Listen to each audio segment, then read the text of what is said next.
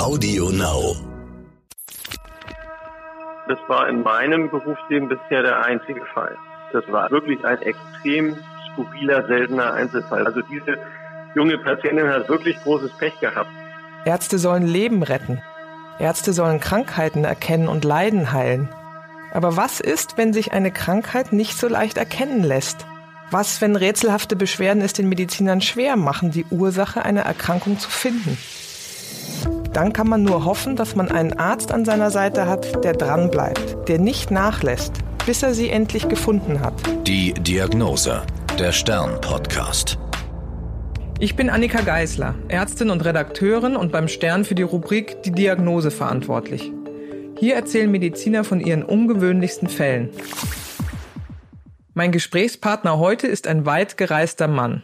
Großbritannien, Thailand, Botswana, Uganda, China, Südafrika und die Schweiz. Überall hat er bereits gearbeitet. Das erklärt sich, wenn man hört, dass er Spezialist für Infektionskrankheiten ist. Professor Christoph Lübbert ist Internist, Gastroenterologe und Leiter des Fachbereichs Infektions- und Tropenmedizin am Uniklinikum Leipzig. Bei seinen Reisen ist er an die Quelle der Erkrankungen gegangen und hat auch selbst die ein oder andere abbekommen. Er erzählt mir, dass er schon eine Amöbenruhe hatte, das ist eine tropische Darmerkrankung, oder eine Bilharziose, die von Saugwürmern verursacht wird, und die ein oder andere schwere Durchfallerkrankung. Der Mann weiß also in manchen Fällen ziemlich genau, wovon seine Patienten sprechen. In sein Institut kommen viele Erkrankte, die oft schon eine Ärzte-Odyssee hinter sich haben. Das heißt also, dass wir schon so ähnlich wie ein Hausarzt erstmal mit einem ganz breiten Blick und einem ganzheitlichen Ansatz uns Patienten anschauen. Und natürlich kommen ans Uniklinikum in Leipzig eher Patienten, die schon andere Ärzte gesehen haben, die nicht richtig weitergekommen sind und Hilfe brauchen. Wir haben natürlich hauptsächlich Patienten in der Infektionsambulanz zum Beispiel mit HIV-Infektionen, mit seltenen im Inland erworbenen Infektionskrankheiten wie zum Beispiel Fuchs-Sandwurmerkrankung, wir haben natürlich Tuberkulosepatienten, wir sehen auch Patienten mit entzündlichen Lebererkrankungen, aber wir haben natürlich auch diese Rätselfälle, wo irgendwo eine ganz seltene Infektionskrankheit im Ausland, in Tropen oder Subtropen oder auch im Inland erworben wurde. Also ein sehr spannendes Tätigkeitsfeld, wo man häufig Patienten helfen kann, auch denen, die schon relativ verzweifelt sind, aber Manchmal bleiben auch wir ratlos und müssen einfach abwarten, wie der spontane Verlauf von solchen Sachen ist und der ist häufig ganz gut.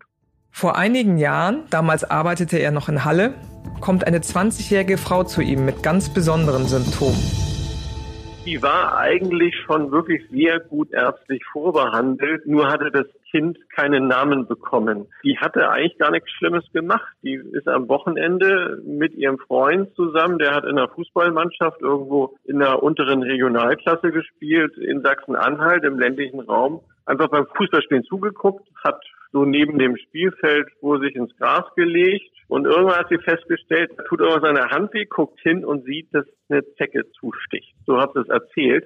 So hat das alles mal angefangen. Sie hat dann auch relativ zeitnah die Zecke entfernt, nicht sofort, aber die hat dann nicht irgendwie tagelang gesessen. Dann hat das aber nicht zur Heilung geführt, sondern es ist eine ziemlich hässliche, kraterförmige Wunde zwischen zwei Fingern entstanden und irgendwann hat sie hohes Fieber gekriegt ist deshalb auch zum Hausarzt gegangen. Der hat auch gleich Antibiotika verordnet, durchaus auch die richtigen. Und es wurde auch besser, aber irgendwann haben sich die Lymphknoten in der Ellenbeuge und vor allen Dingen in der entsprechenden Achselhöhle sehr, sehr stark entzündlich vergrößert sodass sie selbst einfachste Schreibtischarbeiten nicht mehr verrichten konnte, weil das so wahnsinnig wehgetan hat. Was war schon alles unternommen worden, bevor sich die Patientin bei Professor Lübbert vorstellte? Der Hausarzt hat ein Antibiotikum gegeben. Das Fieber ist verschwunden. Aber die Lymphknotenschwellungen sind nicht zurückgegangen. Darum ist drei Monate später ein Lymphknoten aus der Ellenbeuge entnommen worden. Eine Pathologin hat das Gewebe untersucht, um herauszufinden, was die Frau plagt. Die Ärztin ist zu dem Schluss gekommen, es müsse sich um eine seltene Entzündung oder Infektion handeln. Der Hausarzt hat ein zweites Antibiotikum gegeben, aber die geschwollenen Lymphknotenpakete in der Achsel sind nicht weniger geworden. Also führt nun der Weg der jungen Frau zu Professor Lübbert. Seit dem Zeckenstich sind inzwischen fünf Monate vergangen. Darf ich davor noch mal einhaken, wenn man sozusagen zurückgeht zum Hausarzt, der hört die Geschichte, eine Zecke, ja. Äh, ja. gibt dann Antibiotikum. Zecken übertragen ja normalerweise zwei häufige genau. Krankheiten. Daran ja, hat er genau. zuerst gedacht, ne? Das ist richtig. Ne? Also die häufigste Erkrankung ist die Borreliose, wobei das hier eigentlich nicht passte. Aber natürlich Hautentzündung löst dann immer gleich diesen Reflex aus. Da muss ich Doxycyclin geben. Das ist die Empfehlung der Wahl für die frühe Borreliose. Es wirkt auch sehr gut. Und das andere ist die FSME, die Frühsommer Meningoenzephalitis, die aber anders verläuft, gegen die man impfen kann. Wenn man das bekommt, weil man nicht geimpft ist, kann man es recht schlecht therapieren. Das heißt, die Patientin kam zu Ihnen, der ging schon wieder besser, aber die Lymphknoten waren immer noch dick und große Pakete. Genau, man macht dann einen speziellen Lymphknoten- und Gefäßultraschall mit hochauflösenden Geräten, kann dann auch die Durchblutung in der entsprechenden Lymphknotenetage direkt darstellen. Da haben wir gesehen, dass das also wahnsinnig entzündet noch ist und dass es riesengroße Pakete sind. Das war also objektiviert, dass die so wahnsinnige Beschwerden hat. Sie sei wegen dieser Lymphknotengeschichte eigentlich arbeitsunfähig, war ja auch arbeitsunfähig äh, krankgeschrieben. Und auf den ersten Blick sah die ja fit aus. Ne? Aber man muss ganz ehrlich sagen, spätestens mit dem speziellen Ultraschall war uns klar, die hat vollkommen recht, so kann man nicht arbeiten. Das heißt, als Sie zu Ihnen kamen und Sie sie gesehen haben und den Ultraschall gemacht haben, war Ihnen klar, naja, eine normale Borreliose von einer normalen Zecke nee. kann das also irgendwie die, nicht sein. Die Borreliose war schon mit der genauen Überprüfung der Krankenvorgeschichte der Anamnese vom Tisch und spätestens mit diesem Befund in der Achselhöhle. Das passte überhaupt nicht dazu. Wie sind Sie weiter vorgegangen? Haben Sie der Patientin Bilder gezeigt? Also wir haben erstmal mit ihr das nochmal besprochen. Wir haben ähm, natürlich dann zielgerichtet Diagnostik gemacht über eine Blutuntersuchung mit Antikörpernachweisen. Und wir haben natürlich auch nochmal genau nachgefragt, äh, welche Zecke war das denn? Und so wie sie das beschrieben hatte, ist es so gewesen, dass quasi aktiv durch das Gras die Zecke zum Menschen gekommen ist. Das ist eher ungewöhnlich. Normalerweise streift man die ja ab und dann krabbeln die eine Zeit lang auf der Haut rum, suchen sich eine Stelle, wo sie besonders gut zustechen können und dann geht's los. Aber hier war das anders und haben ihr also ein Foto der sogenannten Auwaldzecke gezeigt, die von ihrem Chitinpanzer und der Färbung auch ganz anders aussieht als der gemeine Holzbock. Und da hat sie gesagt, genau so sah die aus. Und das war schon das Erste, was wirklich auffällig ist, weil diese Zeckenart ist bis heute sehr selten in Deutschland und schon damals war das also wirklich sehr, sehr ungewöhnlich. Und wie sehen die aus? Die normale Zecke ist ja so bräunlich mit einem ja. kleinen schwarzen Kopf und die genau, Auwaldzecke? Die, die, die sind gemustert, haben so ein schwarz-weißes Muster was auch ziemlich charakteristisch ist. Eine Auwaldzecke. Auch sie kann verschiedene Erreger übertragen. Professor Lübbert hat einen speziellen Verdacht. Er lässt das Blut der Patientin untersuchen und schickt auch eine Blutprobe an das Robert Koch Institut, ein Bundesinstitut für Infektionskrankheiten. Die Experten dort führen eine spezielle Untersuchung durch. So möchte Lübbert seine Verdachtsdiagnose absichern. Und am Ende war das Tularemie im deutschen Phasenpest eine Erkrankung, die extrem selten auch in Deutschland über Zeckenstiche übertragen wird. Und das haben wir am Ende rausgekriegt. Und ähm, ich habe an das Richtige gedacht, weil ich die Erkrankung ein paar Mal schon gesehen hatte und wusste, dass es da diese sehr, sehr hartnäckigen, langwierigen äh, Lymphknotenentzündungen gibt. Hasenpest also, auch genannt Tularemie. Eine seltene Infektionskrankheit, in diesem Fall übertragen durch eine spezielle Zeckenart. Dann muss man sich den Infektionsweg wie vorstellen? Die Zecke sticht zu und dann? Die Zecke sticht ein infiziertes Tier, wahrscheinlich ein Nagetier, im Wald, äh, nimmt den Erreger auf. Der ist dann im Darm der Zecke und auch in den Speicheldrüsen und damit ist er sozusagen übertragbar auf den nächsten Wirt, der dann wieder gestochen wird. Und Zecken äh, häuten sich ja regelmäßig, entwickeln sich auch weiter, also über Larvenstadien bis zum vollständigen Exemplar. Und die brauchen für jede Häutung eine Blutmahlzeit. Und das wird da passiert sein. Also diese Zecke wird den Erreger schon ein paar Wochen oder Monate in sich getragen haben. Und dann ist es eben beim Zeckenstich relativ schnell zur Übertragung auf den Körper der betroffenen Patientin gekommen. Welche Berufsgruppen haben denn die Hasenpest eher, wenn das ja. von Nagern und Kaninchen und Hasen ja. kommt? Zecken sind eher ein untergeordneter Infektionsweg. Das ist sehr selten. Aber alle, die regelmäßig im Wald oder im Buschland unterwegs sind, haben ein höheres Infektionsrisiko. Und die typischen Kandidaten für die Hasentests sind Jäger, Menschen, die äh, Hasen schlachten, vielleicht gar nicht selbst gejagt haben und weiter weiter. Die haben das höchste Risiko.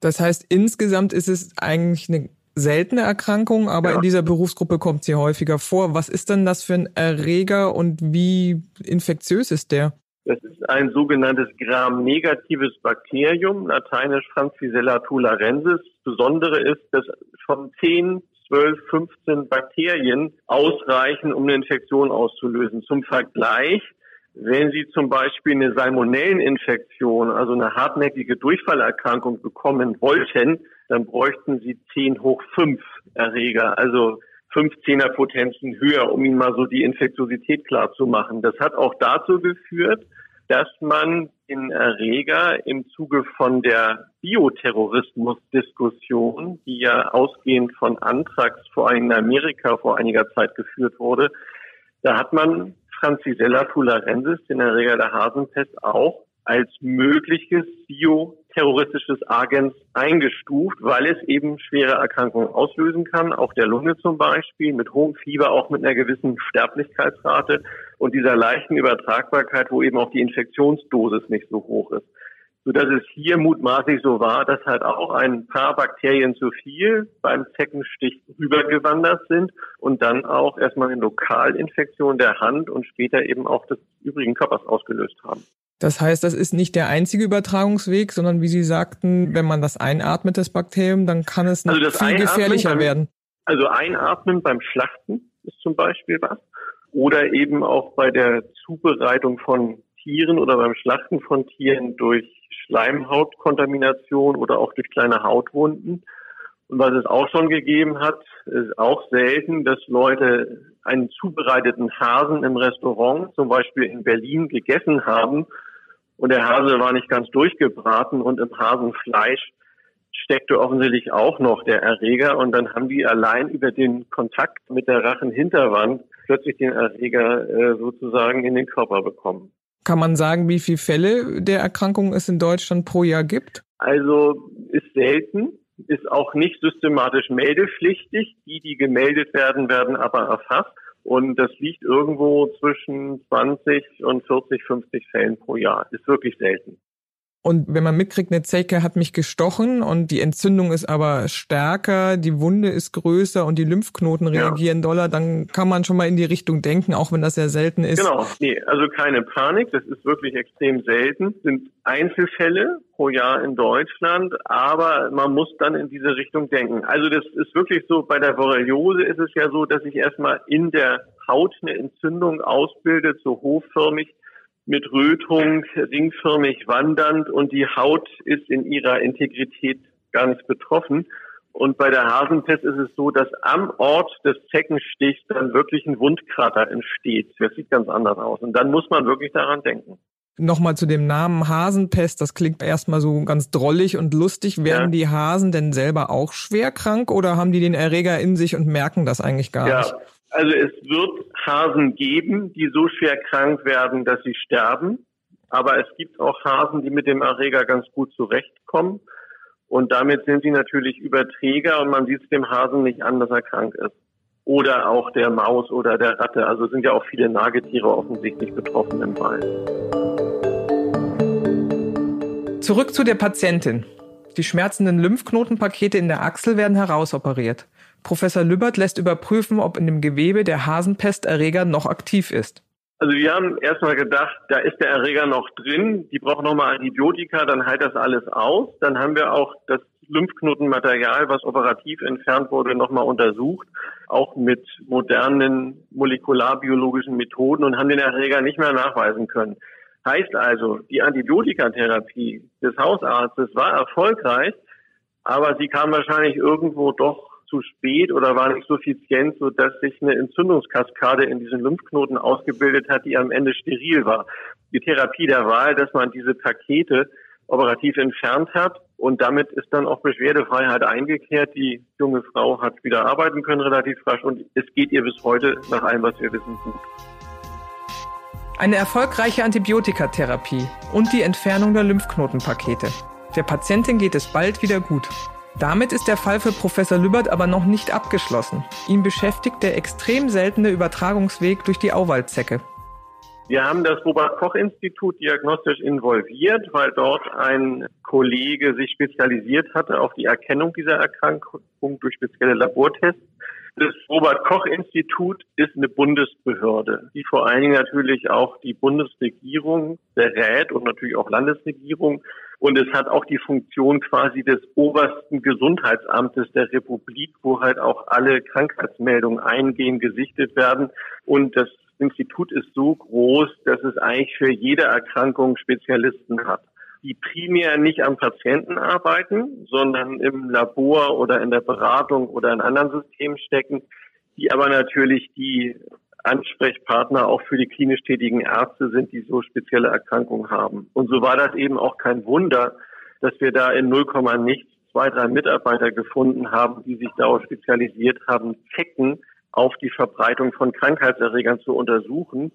Und äh, das sind am Ende ja dann auch Forscher, die bei einer Behörde arbeiten, die neugierig sind. Und das hat sich darum gesprochen, dass das ein interessanter Fall ist, weil solche Übertragungen in Deutschland eigentlich gar nicht beschrieben waren vorher oder nur in wirklich seltenen Einzelfällen. Man das aber aus Skandinavien zum Beispiel auch wusste, dass das über Zecken laufen kann. Und so hat sich das dann sehr schnell ergeben, dass wir gemeinsam nachgeschaut haben, was ist da eigentlich los in Sachsen-Anhalt. Und wir haben dann äh, Mitarbeiter vom Robert-Koch-Institut mal angefordert im Sinne von Feldforschung und sind dann hingefahren, wo das passiert ist. Haben auf der einen Seite die Landbevölkerung über Blutuntersuchungen getestet auf das Vorliegen einer Hasentest. Und wir haben auch systematisch Zecken gesammelt. Das geht so mit großen Molton oder Baumwolltüchern sammelt man die ab von der Vegetation und haben dann eben mit speziellen Labormethoden auch in den Zecken nach dem Erreger der Hasentest gesucht. Und das Verblüffende war, weder in den Zecken noch bei den Leuten, die dort den ganzen Tag leben, haben wir den Erreger nachweisen können, sodass das wirklich ein extrem skurriler, seltener Einzelfall war. Also diese junge Patientin hat wirklich großes Pech gehabt, dass nun genau diese Zecke äh, den Erreger getragen hat und sie da eigentlich gar nicht lebte und nur zu Gast war für die Dauer eines Fußballspiels. Sie haben gesagt, die Molton-Tücher, damit ja, streifen ja. Sie durch die Wiesen. Wie, wie funktioniert das genau und was machen Sie mit den Zecken? Also danach? man will natürlich, so wie auch der Kontakt des Menschen mit den Zecken in der Regel ist, man geht durch Buschland oder durch Grasland, streift Zecken ab, die bleiben auf der Haut hängen und dann suchen sie sich was, wo sie zustechen können. Das will man ja quasi nachahmen beim Zeckensammeln. Das heißt, man nimmt große, weiche Baumwolltücher, das heißt Molton das Material. Das wird so an Holzbalken gemacht und dann kann man das wie so ein Schlitten hinterherziehen. Damit erfasst man dann sozusagen Zecken, die am Boden sind. Die bleiben dann daran haften und man erkennt die ja gut, weil das Material weiß ist und kann die dann absammeln und in spezielle Probengefäße tun. Und das andere ist, dass man das wie so eine Fahne an einen äh, Holzstiel macht und damit so auf Hüfthöhe durch die Vegetation geht und Büsche oder kleine Bäume und sowas abstreift. Und dann gucken sie sich das halt an und protokollieren das auf GPS-Daten und so. Und dann können sie genau gucken, wo halt Zecken sind. Man kann dann auch eine Zeckendichte errechnen für einen bestimmten Ort.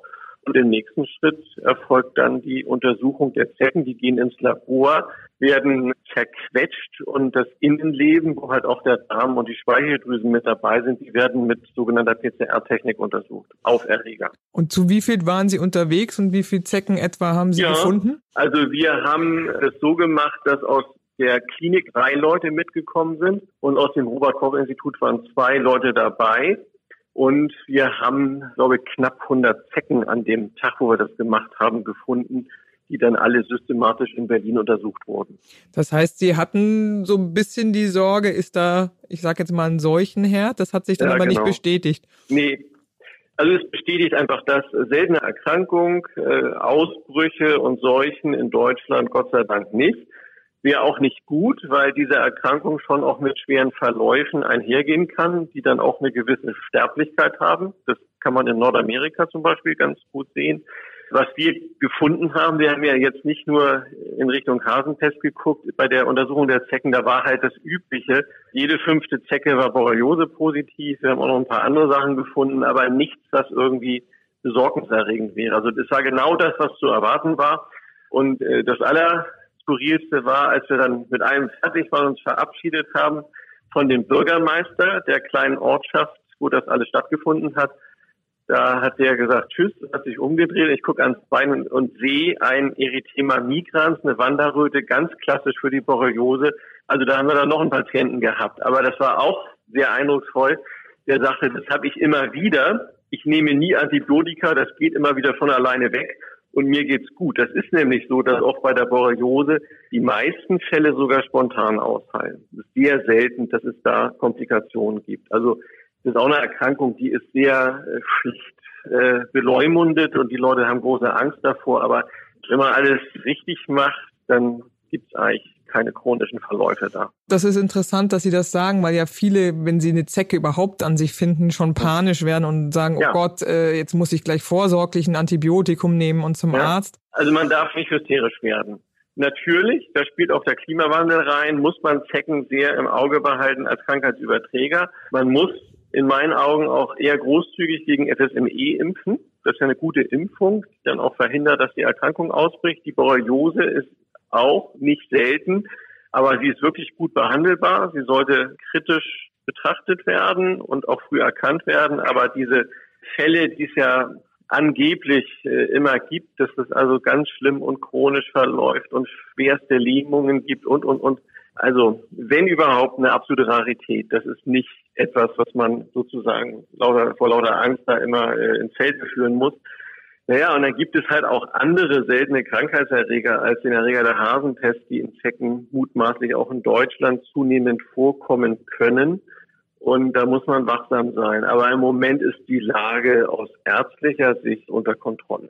Das heißt, wenn man eine Zecke hatte und wirklich merkt, da entsteht ein roter Hof, dann ist es ja. klug, zum Arzt zu gehen. Und davor ja. muss man aber jetzt keine Panik genau. schieben. Also äh, ganz wichtig ist, man kann ganz viel verhindern dadurch, dass man halt nach einem Aufenthalt im, im Freien, wo man sich exponiert hat, erstmal guckt, ist ein Zeckenstich da oder sind Zecken da, man die sofort absammelt oder aus der Haut entfernt mit Zeckenzange oder Pinzette und damit ist eigentlich schon ganz viel Prävention geleistet, weil es zum Beispiel bei der Borreliose eigentlich immer erst nach mehr als 24 Stunden zur Übertragung kommt, wenn die Zecke zugestochen hat. Wenn man es vorher wegmacht, passiert eigentlich nichts. Bei anderen Erkrankungen geht es schneller, da ist man dann mit dem Entfernen manchmal zu spät. Dazu zählt wohl auch die Hasenpest, aber dann ist eben wichtig zu sagen, okay, ich hatte einen Zeckenstich, äh, kann passieren. Ich bleibe so ein bisschen wachsam die nächsten Wochen und wenn da irgendwie eine lokale Entzündung entsteht, gehe ich zum Arzt und zur Not halt auch zum Facharzt, zum Infektiologen, dass man da nichts übersieht. Das ist eigentlich mehr als ausreichend. Und ist Ihnen nochmal ein ähnlicher Fall danach begegnet? Also ich habe das Krankheitsbild dann noch ein weiteres Mal durch einen anderen Übertragungsweg selber gesehen. Ich kenne eine ganze Reihe von Kollegen, die das auch in der Region Mitteldeutschland in den vergangenen zehn Jahren immer wieder beobachtet haben. Die haben das auch immer gemeldet.